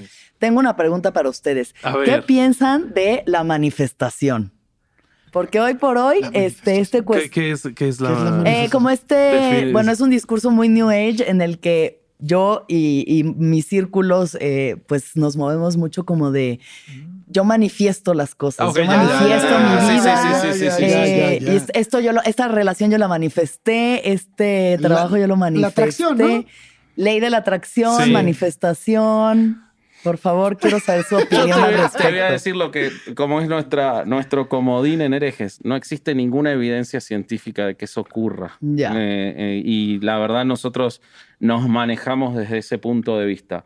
Eh, no, no me parece mal que alguien, y si a alguien le hace bien desde el punto de vista psicológico y desde el punto de vista de su motivación, y so- Houston, Hudson habla de eso también en las siete reglas, de hecho habla específicamente del secreto, mientras a alguien le haga bien y le facilite, y de hecho hay estudios, hay estudios que demuestran que quien utiliza, por ejemplo, un amuleto, tiene mayor posibilidad de tener buenos resultados en algo Claro. que quien no lo utiliza, porque ese amuleto libera un montón de inhibiciones y preocupaciones que afectan el desempeño. Entonces esos estudios existen. Pero es la percepción que tú tienes sobre Por la mujer. Sí, es el poder que tú le das, ¿no? Exacto, Ah, absolutamente. sí, sí. Es lo que a vos, Es que puede en tu que psiquis, la- la que está- en tu psiquis psicológicamente es un elemento que Sí. trabaja positivamente. Es Claro. decir, Así es. Mientras, de nuevo, Para bien. mientras no lo agarre alguien para sacarte plata, para eh, constituir una secta, para...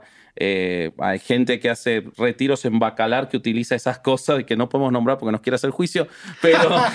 este, eh, Pero el acosador ese. Exactamente. Picardo Ay. Ronce. Sí, exactamente. Hay gente que utiliza esos elementos para, de manera para explotar. Pero mi- quien- yo lo único que puedo decir al respecto es no existe ninguna evidencia de estudios que demuestre que esas cuestiones tengan un efecto distinto que el placebo. Ahora, hay un tema que siempre se analiza mal y que parece despectivo, y placebo no es algo malo. No. Placebo es No. algo muy bueno. Claro. El placebo es algo muy positivo. El placebo nos ayuda un montón. Mil. Cuando se dice, no, esto no es distinto que un placebo, no es despectivo.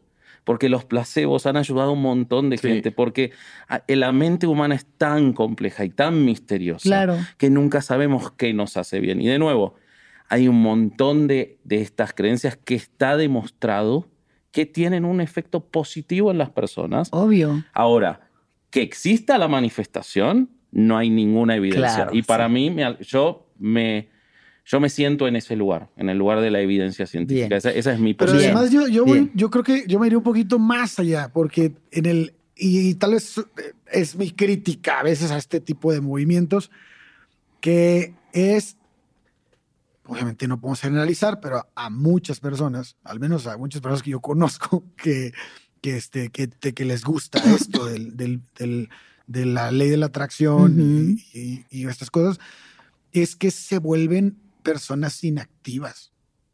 O Ya, sea, como que justo- algo, me- y algo en el eso- universo me lo va a eso traer. Para mí sí es un daño social. Ya. Porque eh, te, te puedo platicar experiencias desde Por amigos favor. que me decían, güey, yo no tengo que estudiar para el examen porque voy a ir al asilo de ancianos y yo sé que si yo hago algo bien por, lo, por ellos, Dios me va a gratificar y me va a mandar cosas y voy a pasar mi examen. Y yo, güey, tienes que estudiar, cabrón. Sí, sí, Ah, no, sí, no seas payaso. sí, o sea, sí, está bien, vete a ayudar a quien quieras, padrísimo, pero tienes que estudiar. Obvio. ¿no? Entonces, esta inacción que generan las religiones y que generan este tipo de pensamientos, eh, a mí sí se me hace una, una, una es preocupante. Y lo veo en, en- en cosas como la que dices de, del- de la ley de atracción. Sobre todo creo que es, o sea, donde afecta mucho es cuando tenemos respuestas que están eh, comprobadas ya por mucha gente, por pruebas científicas, por ejemplo, en la medicina. Mm. O sea, sí podemos llegar a, llegar a ver casos donde alguien dice, no, pues es que o yo me encomendé o yo estoy haciendo este, esta terapia energética, por decir algo, no sé, Reiki, y entonces con eso ya, Me ya me voy a curar. Me voy a Y pues co- conocemos gente que, que hasta ha muerto. La última que yo supe, una, una señora que murió de cáncer de mama porque se estaba tratando el cáncer de mama con Reiki. Entonces, pues sí, o sea, si, si, Sí. si tienes Sí. este tipo de creencias o este o la manifestación, pues está muy bien que te haga sentir bien. Pero si también sabes que hay algo que funciona muy bien y que ahí, o sea, no, no hay que descartarlo. ¿no? Claro, sí. Hay una falacia muy común que utilizan todas estas personas, eh, que es tomar un estudio científico que dice algo y estirar ese algo que dice para a la conveniencia de lo que ellos tienen. Pero en realidad cuando vos vas al estudio científico no tiene nada que ver con lo que ellos dicen. Joe Dispensa hace eso muy comúnmente y hay un montón que lo hacen. Pero sí hay, mucha, hay mucho, mucho material sobre cómo Joe Dispensa es un estafador, muchísimo. Qué fuerte. Hay muchísimo. Y hay pruebas Pero claras. Y, y vos sabés que es, es tremendo. Pero mucha gente, la gente que sí sana, o sea, lo que dice el placebo eres tú, o sea, con estas personas que sí sanan, que sí sanan su cuerpo de cánceres, de cosas fuertes, porque, bu- bueno, yo he conocido. Está, o sea, estudia- está estudiado que hay, eh, eh, ¿cómo se llama? Cuando los, los cánceres se, se retraen. Cuando- hay un- Recesión hay una espontánea. recesión espontánea, eso está estudiado. Está es muy utilizado por este tipo pero de es gente. algo que sucede solo aleatoriamente. En- sucede Porque aleatoriamente. no tiene que ver Cualquier- cáncer le puede Sucede pasar. aleatoriamente pasar. con cualquier Eh, sí. cáncer. Y además hay un tema con, con este tipo de gente o el, el hombre de los retiros de Bacalar que ahora... el- los últimos premios Nobel de física son Mm. dos personas que explicaron de una cuestión muy compleja sobre la física cuántica y como sobre hay un como en, en- en- en la física cuántica hay una interconexión entre todas las eh, los procesos eh, eh, energéticos. Eh, Es mucho más complejo que eso y yo no soy físico y, y justo a eso voy al punto. Esas explicaciones tan complejas pueden ser tomadas por una persona inmoral que quiere explotar a otros y lo facilitan, lo dumb down, lo hacen como eh, decir, bueno, entonces esto quiere decir que nosotros podemos autosanarnos porque la energía, entonces yo, los físicos estos, él dijo eso específicamente, Ricardito dijo, los premios Nobel de Física acaban de comprobar que todo lo que yo dije era verdad. Cuando no hay nada en ese documento que confirme nada de lo que él vende. Pero como nadie, ninguna de esas personas, o muy pocas de esas personas, que están en una situación de necesidad y por eso van. O sea, Claro, nunca sí, hay que sí, caer hay una en- necesidad Nunca siempre. hay que sí, caer sí, en sí, sí. culpar al que cae en la secta. Es una los víctima responsables son los sectarios, son los Es líderes. Esa persona ya está en una necesidad. Entonces va a ir, no va a ir a buscar el pa- paper de física. No le interesa eso. Lo que le interesa es alguien que le está prometiendo algo. Y ahí es el problema con los show dispensa y con todo esto. Y también creo que algo que importa de esto es que las ideas no merecen respeto. El respeto lo merecen las personas. Las ideas hay que destruirlas si es necesario. Hay que pasarlas por la crítica más dura, porque solo una idea que supera la crítica más dura Vale está- la pena. vale la pena pena. que subsista. Entonces, si nosotros respetamos las ideas por el simple hecho de ser ideas y por el simple hecho de respetar la mentalidad de otra persona o la forma de ver las cosas, o por no a- atacar la susceptibilidad o, o pensar que puedes afectarlo, entonces el camino se queda a la mitad. ¿Sabes qué? Como que creo que es, y, y tú que eres comediante, como los chistes. O sea, si tú a alguno de tus amigos le criticas un chiste o le das algún consejo sobre su chiste, no lo estás haciendo menos como persona. No. Lo, estás intentando ayudar, ¿no? Sí. Y entonces, pues con las ideas sucede lo mismo. Si alguien llega con una idea que es deficiente y que es incompleta y tú le intentas ayudar o lo cuestionas para que su idea mejore, pues no es que lo estés despreciando o lo estés haciendo menos. Pero tampoco creo que mi idea sea superior. No. Lo que quiero poner Mm. en la mesa es que las ideas se deben de poner, se debe de hablar de las De cosas. cuestionar. Sí, Sí, sí, ¿no? sí, sí, sí, de sí, hecho, sí, sí, nosotros no decimos, y fíjate, y, y fue un trabajo, ¿eh? Herejes no, es, no ha sido siempre igual, y fue un trabajo que muchísimo el tema del escepticismo empático, del cual hicimos un episodio con Lolo Espinosa, eh, y, y todo eso, puede ser que al final de cuentas sí exista la atracción. Nosotros no decimos Ah, que claro, no. podemos estar mal. Nosotros Mm. no, lo único que decimos es, al día de hoy no hay nada, cuando los procesos para demostrar estas cosas existen, no hay nada serio que lo haya demostrado. Nosotros Sí, vamos y si a decir ti que te tiene. funciona, ¿no? Como al final Además, decimos, si a ti te hace bien, eso por si te está supuesto. haciendo bien y te funciona, Y no le haces daño date ni a ti y no ni le a estás nadie, haciendo daño a date. nadie. Yo la manifestación, lo único que puedo decir de que Ay, yo manifesté esto es porque te está pasando a ti. Claro. O sea, Sí. lo que está pasando es que lo estás experimentando tú, como todo en la vida, como me dijo Russo, y creo que eso lo sacó de alguien más, de donde sea que estés parado, eres el centro del universo. Porque Mm. es desde tu perspectiva, desde donde estás viendo todo y te está pasando todo. Entonces, La única forma si de pronto te dan un trabajo increíble, lo manifestaste, pues no sé, pero te está pasando a ti, ¿no? O sea, y eso es algo que se está manifestando, es que te está pasando a ti. sí.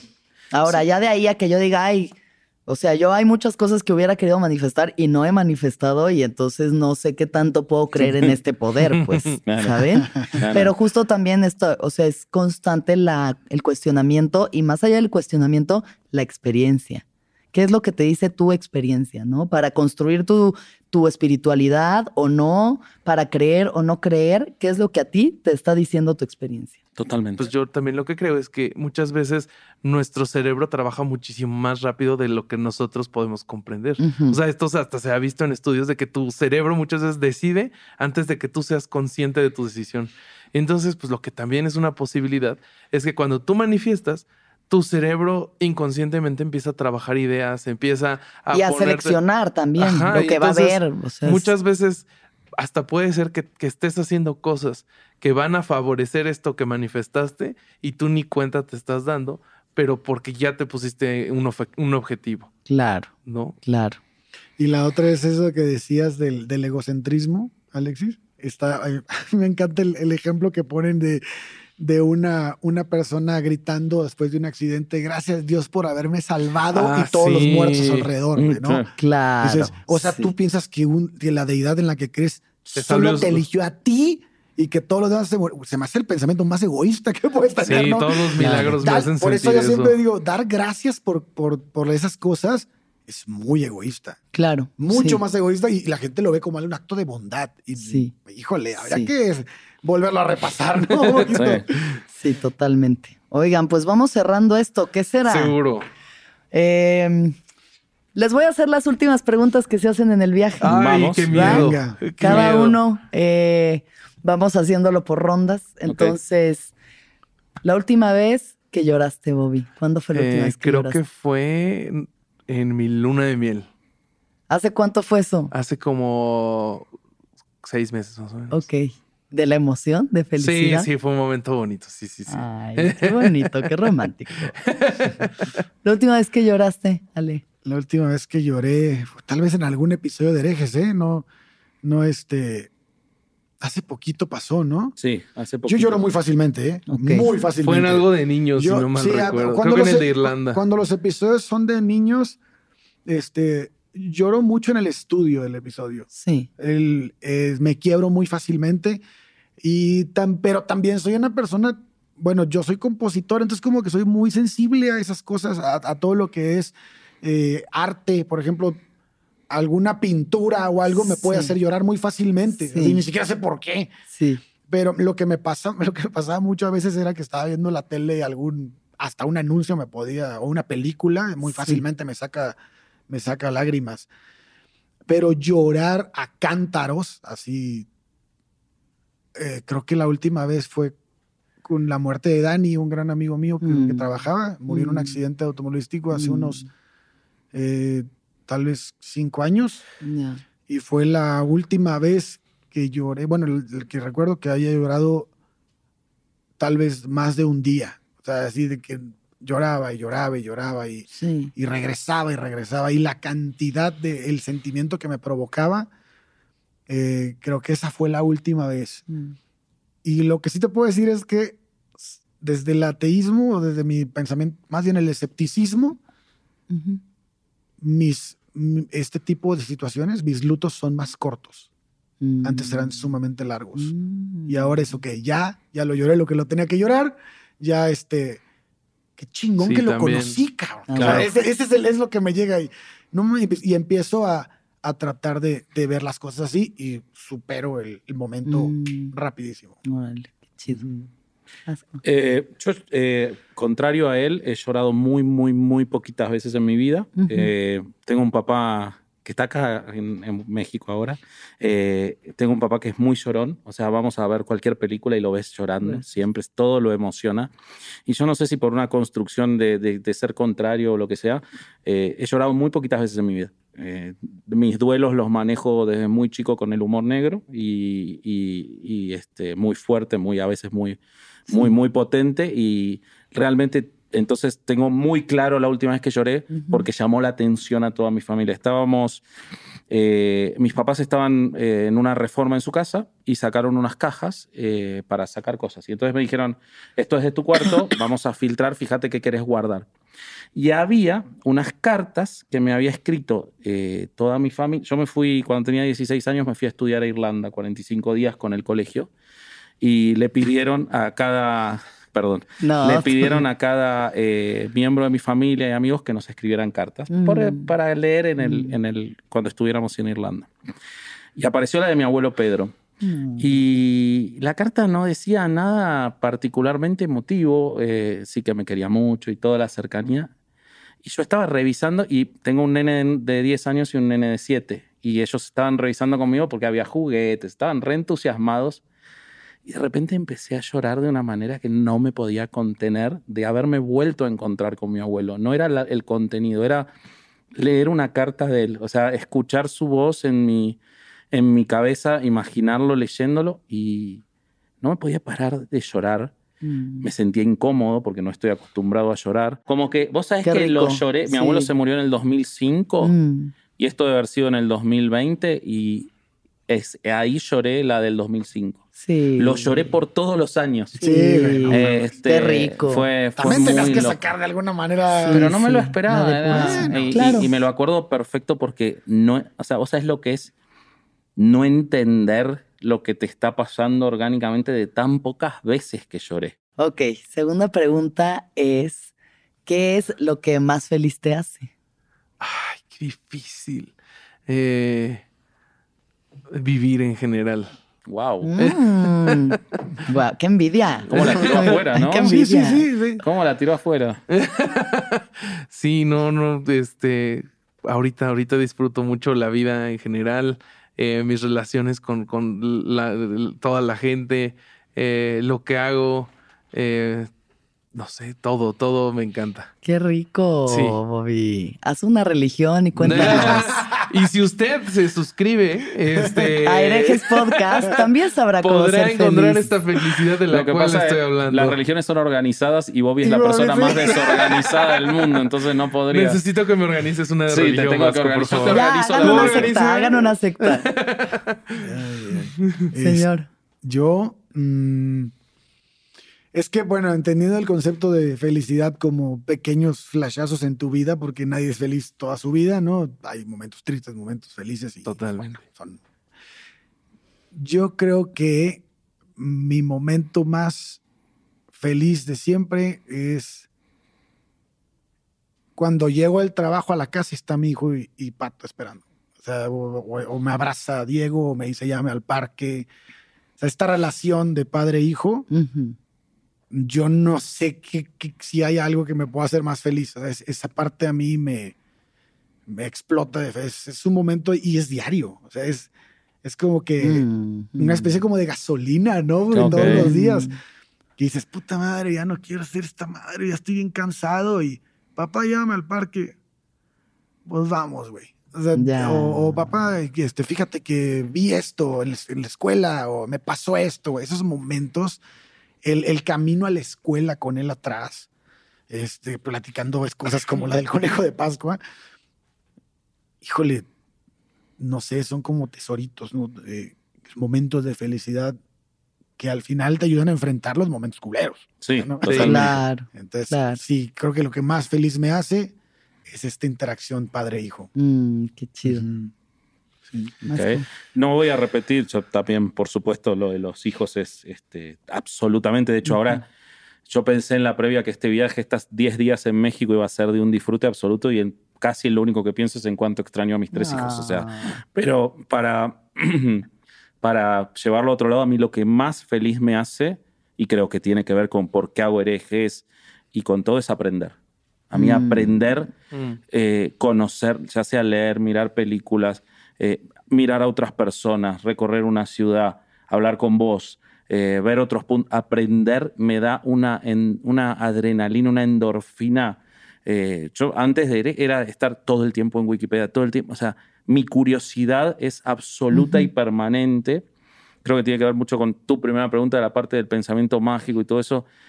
O sea, todo el tiempo quiero aprender. Es- me, me genera una, un alimento estar Mm. Sabiendo cosas nuevas. To- muchas las olvido porque no tengo tanta memoria, pero aprender cosas es, me da una felicidad gigantesca. O sea, yo estar con un libro y una cerveza es eh, la- el sumum de, de la vida para mí. ¿Qué es lo más importante para ti? Uf. Eh, lo más importante. Lo más importante. Ay, esta sí está muy difícil. eh. La marca que dejas en otras personas. Mm, El, eh, el, el- esa, esa, y esa marca tú puedes decidir cómo es. O sea, puede ser una marca positiva, una marca negativa. Y, y creo que en el momento, o sea, en el- en el segundo antes que te vas, es lo único que te queda. Entonces creo que es eso. Qué bonito. Dale. Híjole, eh, lo más importante para mí es mm, yo estar en, el, en, en el- en mi mejor momento mental o este de salud porque siento como que hay una vida que depende de mí ahorita. Sí. Entonces, eh, eso eh, para mí es lo más importante porque además, estando yo bien, puedo también percibir lo mejor de las personas, ¿no? Entonces, eh, trabajar mucho en mí, en el aspecto de empatía, en el aspecto de, este, estudio, de trabajo y también en, en, en estar en una constante deconstrucción de muchas cosas, ¿no? Con las que fui educado, me ayuda a percibir a las demás personas y también entregar lo mejor de mí a ellos. o sea. Ujú. Entonces creo que para mí es eso. Muy bien.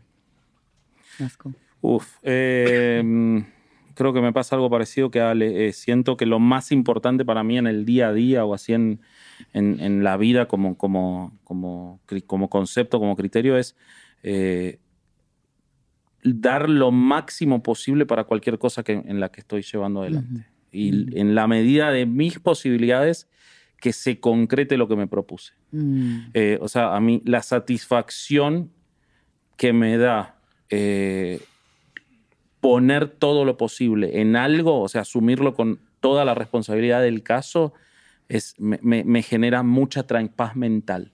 El haber dado todo lo posible para algo Mucha me genera mucha paz mental. ujú. Aunque no se concrete, ya si no se concreta, pero no dependió de mí que no se concrete, no me genera frustración, pero me genera mucha frustración que si sí depende de mí no haber dado esa, No es- esa, ese, ese, el- el- y eso me pasa con ser padre o con herejes o con el trabajo de abogado o con llegar a tiempo a un lugar o con lo que sea.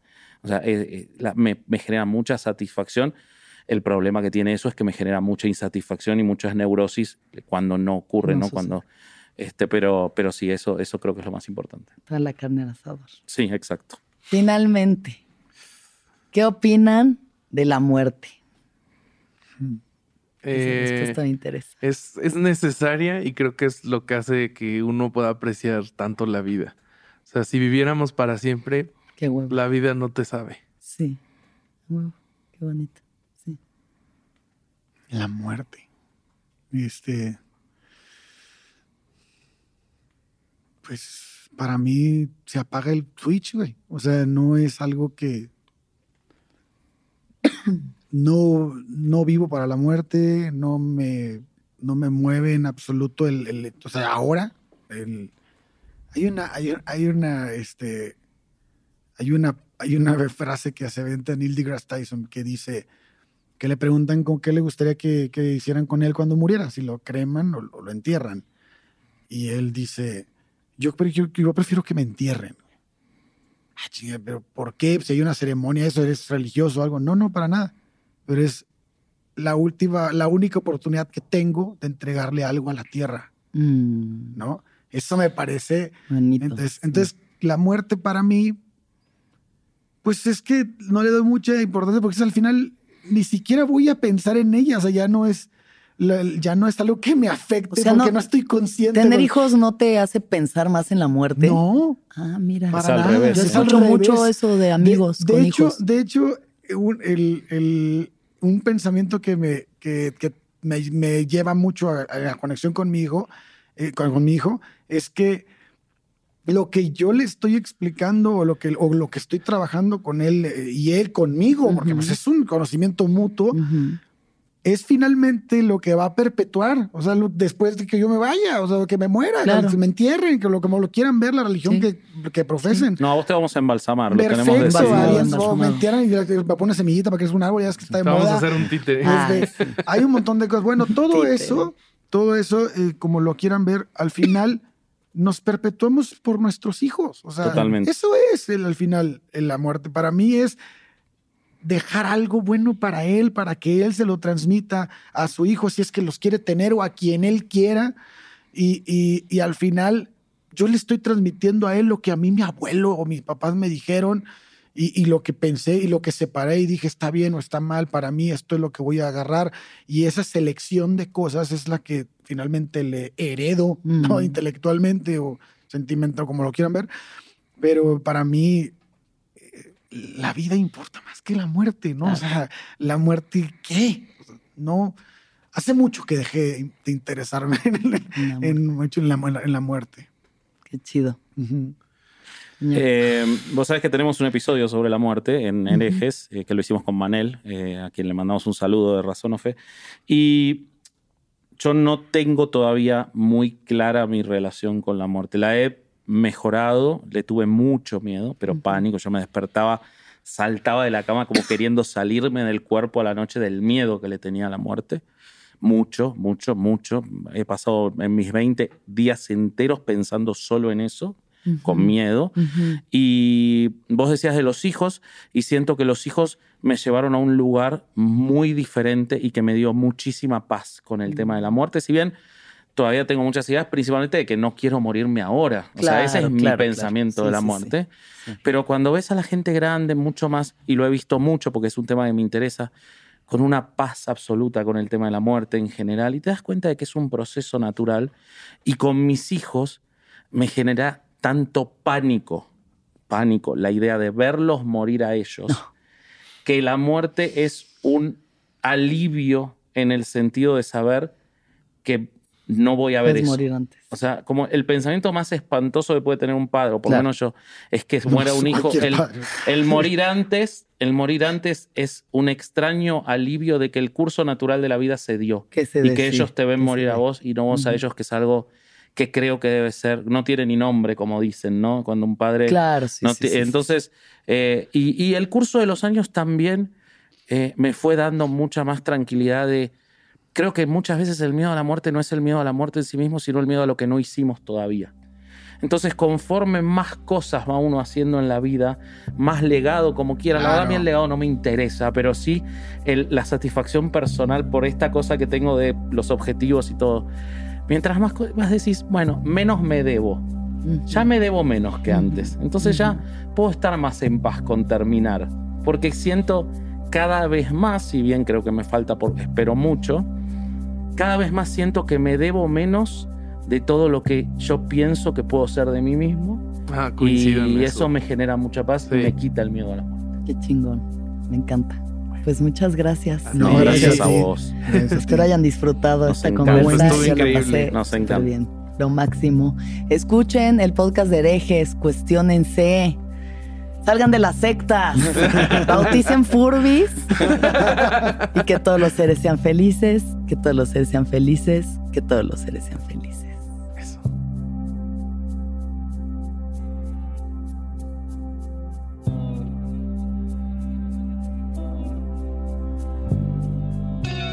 ¿Escuchaste el viaje? Suscríbete en Spotify, Apple o donde estés escuchando este programa. Ahí encontrarás todas mis charlas pasadas y las futuras. Si te gustó el viaje, entra a sonoromedia.com para encontrar más programas como este y otros muy diferentes. Este episodio fue producido por Mariana GCA, Aranza Baltasar. Agradecimientos especiales a Héctor Fernández Mosqueda, Daniel Padilla Hinojosa, Padi, Esteban Hernández Tamés, Andrés Vargas Russo.